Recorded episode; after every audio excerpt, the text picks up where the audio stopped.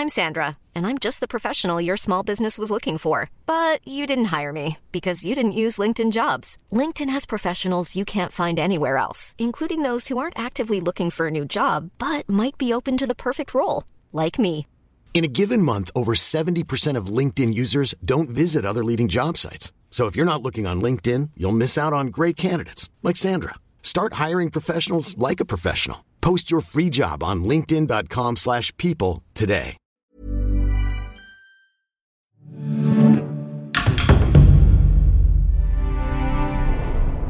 ¿De quién es el retrato que aparece en un billete de 100 dólares americanos?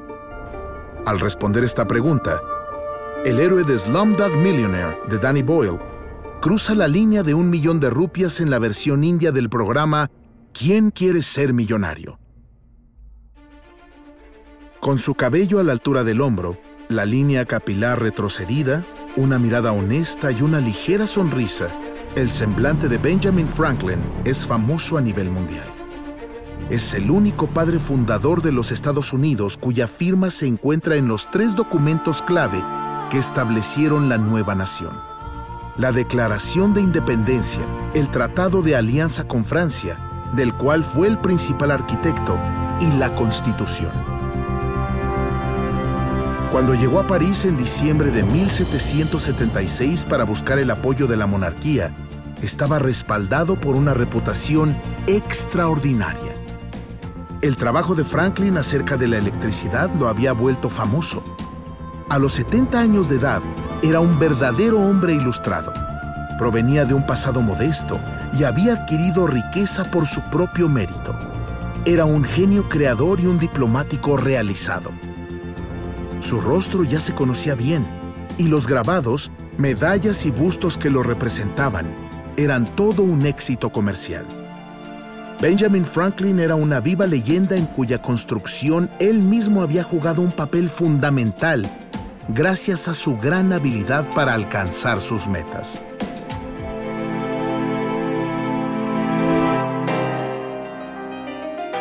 Estás escuchando Ecos de la Historia, detrás de las leyendas, el podcast que te cuenta las verdaderas historias de algunos de los héroes más legendarios.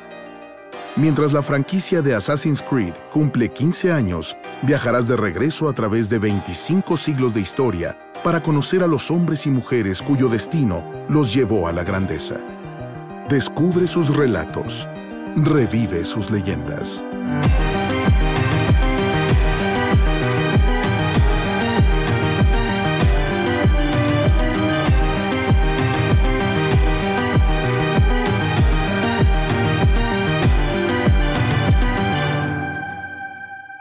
Episodio 5. Benjamin Franklin. Benjamin Franklin nació el 17 de enero de 1706 en Boston, Massachusetts, en una familia protestante británica de bajos recursos.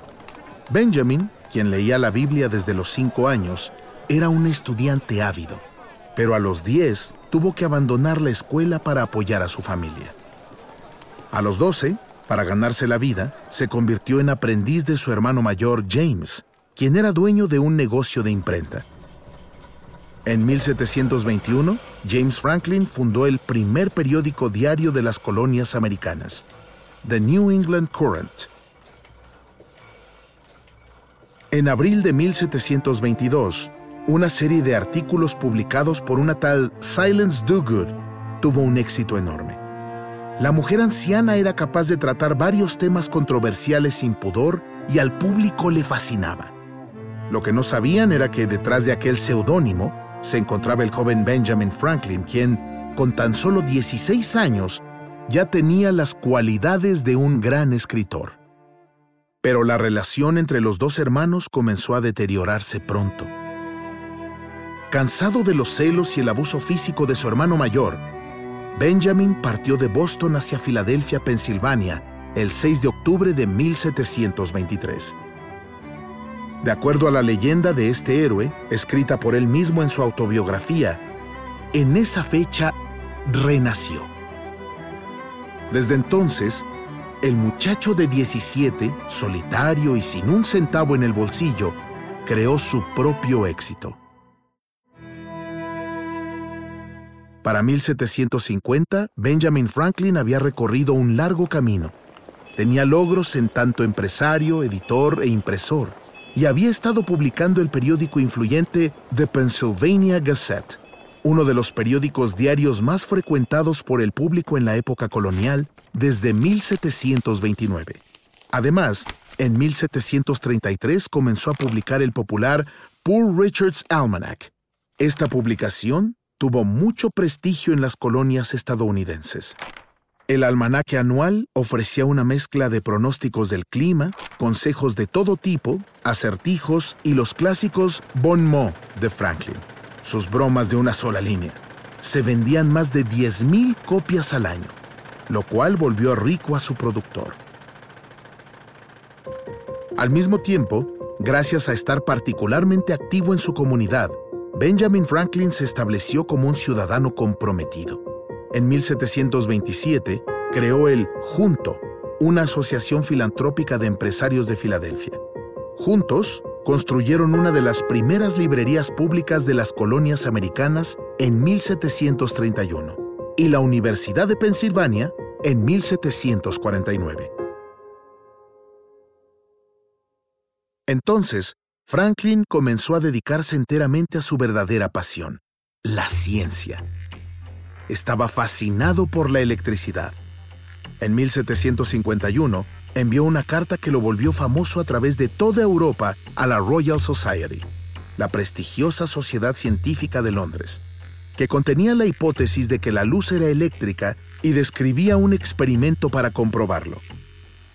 En junio de 1752, el científico llevó a cabo su ilustre prueba. Construyó un cometa que volaría en el cielo lluvioso lo coronó con un cable y lo ató al suelo con un hilo de cáñamo mojado, al cual le agregó una llave insulada con un tejido de seda que sostuvo con la mano. Cuando el rayo golpeó el cometa, volaron chispas desde la llave. Basado en esta observación, Franklin inventó el pararrayos, que se distribuyó con velocidad.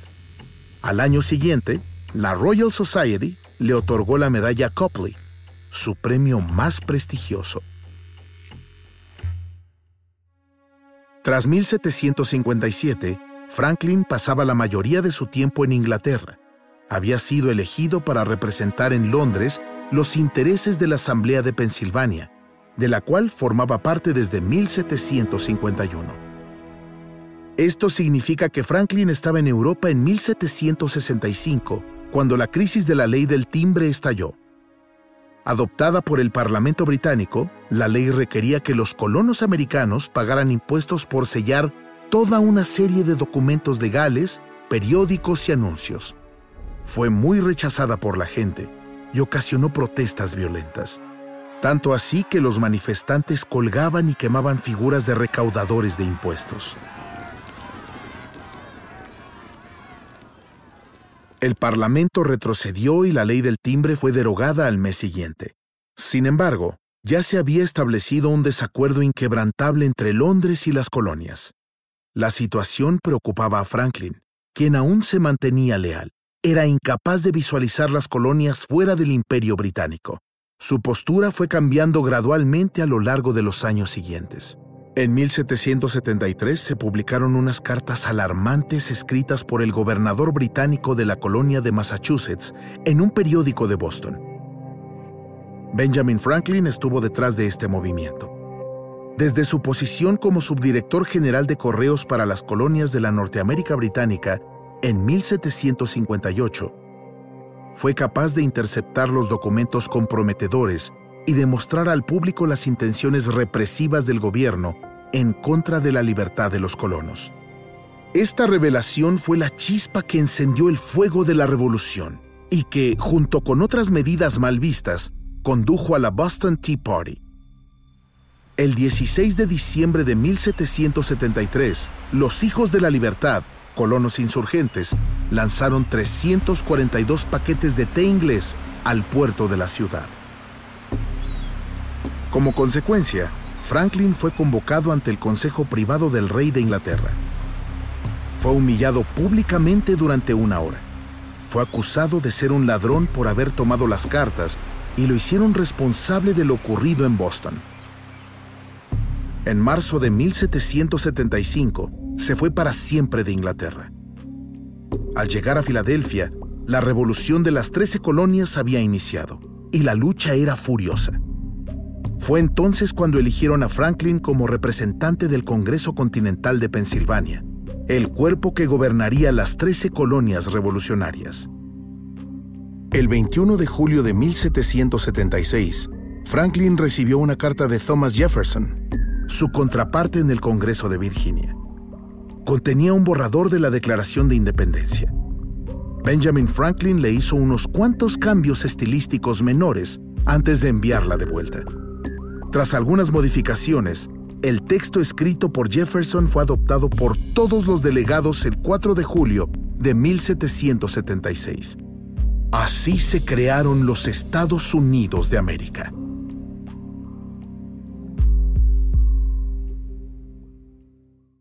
Benjamin Franklin viajó a París unos meses más tarde con la misión de obtener apoyo financiero y militar del Reino de Francia. Fue complicado negociar. La monarquía se encontraba en una seria crisis financiera y tenía cautela de su adversario británico. La reputación de Franklin fue una ventaja considerable. Supo sacar ventaja de su imagen y se presentó ante la corte con su simpleza legendaria sin peluca ni rostro empolvado, vestido con una oscura levita y zapatos sin hebillas. Es este el vestuario característico con el que se le retrata en el videojuego Assassin's Creed Rogue. Ambientado en diciembre de 1776, el héroe Shea Patrick Cormac debe infiltrarse en la corte de Luis XVI para completar la misión final. Franklin, quien tiene acceso al Palacio de Versalles, le da entrada.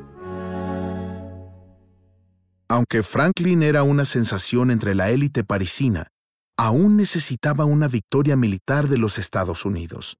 Sin ella, los franceses no se unirían a la batalla. El 4 de diciembre de 1777, por fin recibió la ansiada noticia. Unos meses antes, las fuerzas británicas se rindieron ante las estadounidenses en Saratoga. El 6 de febrero de 1778, Francia y Estados Unidos firmaron el Tratado de Alianza. Fue entonces que los franceses pelearon al lado de los estadounidenses en su guerra de independencia. Gracias a este apoyo, el ejército del general Washington obtuvo una victoria decisiva en Yorktown el 19 de octubre de 1781. Franklin no volvió a América de inmediato. Se mantuvo un tiempo en Europa para negociar la paz con Inglaterra. El 3 de septiembre de 1783 se firmó el Tratado de París. Benjamin regresó a Filadelfia como un héroe el 14 de septiembre de 1785. A pesar de sus 70 años y de una salud frágil, fue elegido para representar a Pensilvania en la Convención de Filadelfia, la cual fue responsable de sacar la Constitución de los Estados Unidos a la luz. Tras una larga discusión, el histórico texto fue finalmente aprobado el 17 de septiembre de 1787. Benjamin Franklin se enfermó y murió unos años más tarde, el 17 de abril de 1790. Aunque se solicitó una ceremonia modesta, 20.000 personas asistieron a su funeral en Filadelfia. Un año después, se publicó la autobiografía póstuma de este gran hombre. A través de este libro, de éxito inmediato, Franklin presentó una imagen de sí mismo como un hombre autorrealizado. Por supuesto, el mito es engañoso. Los logros personales jugaron un papel imprescindible en su vida, pero no lo explican todo. El joven Franklin le debía a su hermano el aprendizaje, y sus principales éxitos editoriales estuvieron inspirados por logros anteriores. The Pennsylvania Gazette, por ejemplo, se basaba en el Spectator, un periódico británico que Franklin admiraba.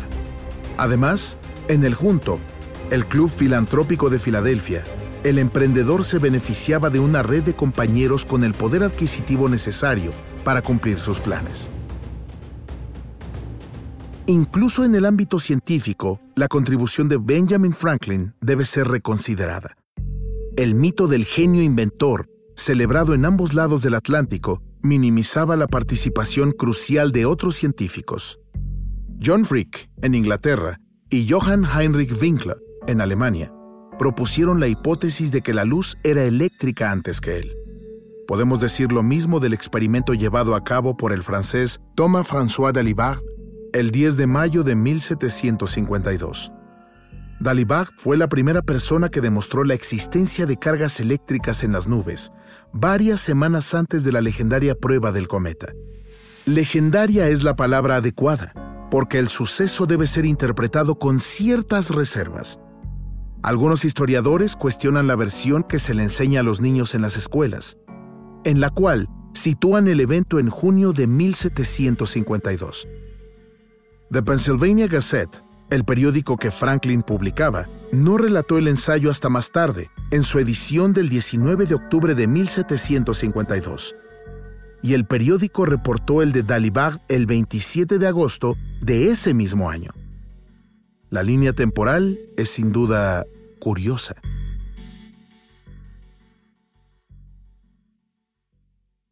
Está muy bien establecido que Benjamin Franklin contribuyó significativamente en la creación de su propia leyenda. Científico admirable, escritor talentoso, magnate de los medios, diplomático habilidoso y más. Hay puntos medios detrás de la mirada reafirmante y sonrisa modesta de su figura. Pero en tiempos en que las historias fundadoras se encuentran vulnerables, la estatua de Benjamin Franklin no está en riesgo de ser derribada. Sus impresionantes trayectorias, logros políticos y descubrimientos en la ciencia evidencian la determinación e inteligencia de un hombre que nunca dejó de cuestionar sus prejuicios. La más grande prueba de claridad en su visión es que en sus últimos años de vida, Franklin se dedicó a una causa que había sido ampliamente rechazada durante la Revolución. Abolir la esclavitud. A pesar de que la Declaración de Independencia reconoció la igualdad entre todos los hombres, los esclavos africanos fueron excluidos. Incluso Franklin, en algún momento, tenía seis de ellos a su servicio. Durante mucho tiempo, el gran erudito compartía las ideas racistas de la gente blanca en contra de las personas negras. Visitar una escuela para niños afrodescendientes en Filadelfia en 1763 le abrió los ojos. Entonces, definió aquel sometimiento como una degradación atroz de la naturaleza humana. En 1790, como presidente de la Sociedad de Abolición de Pensilvania, Franklin puso su fuerza detrás de una petición al gobierno federal para prohibir esta práctica inhumana. No tuvo éxito. Los Estados Unidos no abolieron la esclavitud hasta 1865. Aunque Benjamin Franklin no ganó esa batalla en vida, eso no le quita el derecho de llamarse pionero.